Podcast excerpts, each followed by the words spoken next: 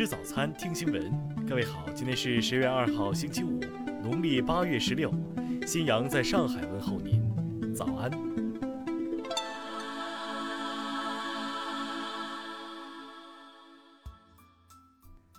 首先来关注头条消息。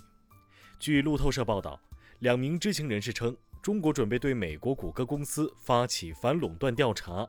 调查有关谷歌利用其安卓操作系统的主导地位扼杀其竞争对手的指控。该指控是由华为于去年提出的，已由中国反垄断监管机构提交国务院反垄断委员会审查。有关是否对谷歌进行正式调查的决定，可能最快在十月做出，并可能受到中美关系的影响。报道称。这项调查还将指控谷歌的市场地位可能对华为等中国公司造成极端伤害，因为失去这家美国科技巨头对基于安卓操作系统的支持，将对这些公司的收入和市场信心等产生影响。与此同时，中国正着手对反垄断法进行重大修改，并提出一些修正案，包括大幅提高最高罚款金额和扩大判断一家企业操纵市场的标准范围。此前。美国特朗普政府以国家安全风险为由，对中国科技公司采取一系列行动，包括将华为列入其贸易黑名单，威胁对半导体制造公司中芯国际采取类似的行动，责令字节跳动公司出售 TikTok 美国业务等。目前，国家市场监督管理总局、国务院、谷歌和华为都没有对此发表评论。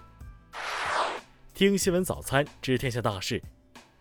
国家市场监管总局近日发布通知，决定即日起至二零二一年二月底，组织开展清理整治网络销售和宣传特供、专供标志商品专项行动。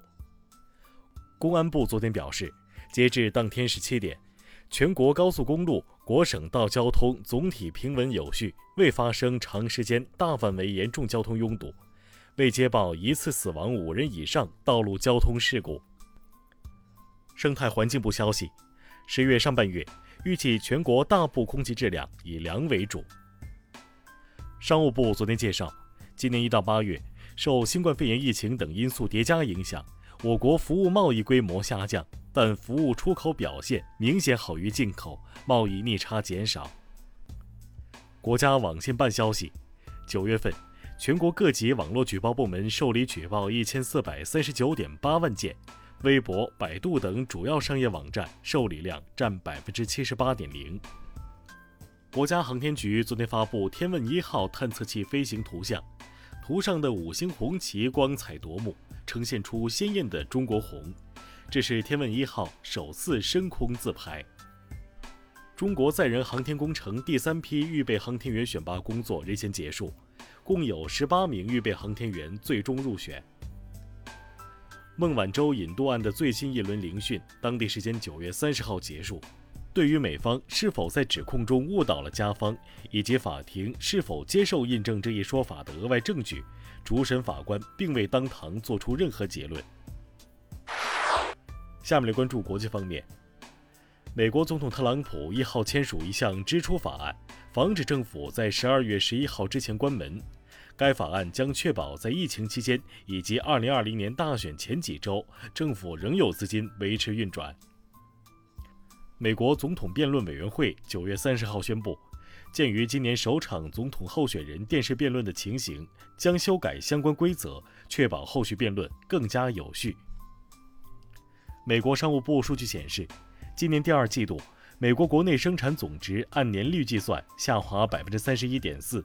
降幅较修正数据收窄零点三个百分点，仍为有记录以来最大季度降幅。联合国生物多样性峰会九月三十号举行，多位与会人士强调生物多样性正遭破坏，呼吁各国立即行动，加大保护力度。阿塞拜疆总统阿利耶夫日前表示，亚美尼亚武装部队从纳卡地区撤出是唯一条件。只有满足该条件，阿塞拜疆才会停火。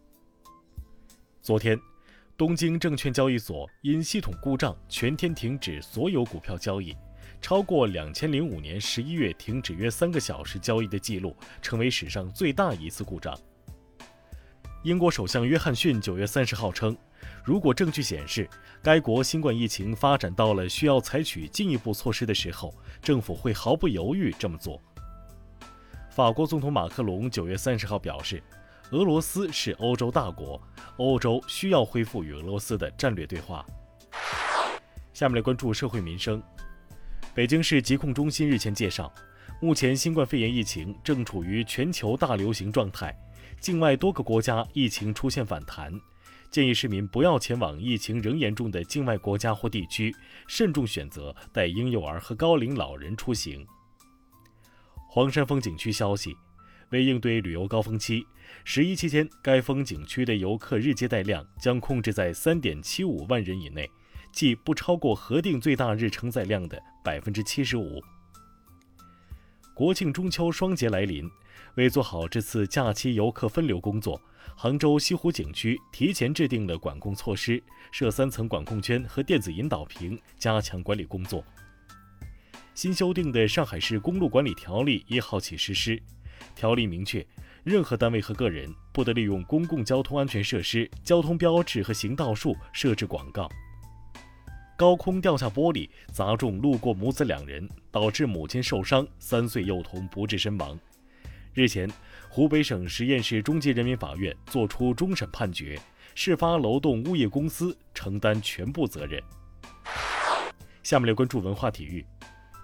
全国游泳冠军赛继续进行，由徐嘉余、严子贝、张雨霏、杨俊轩组成的联队游出三分三十八秒四一的成绩，打破了男女四乘一百米混合泳世界纪录。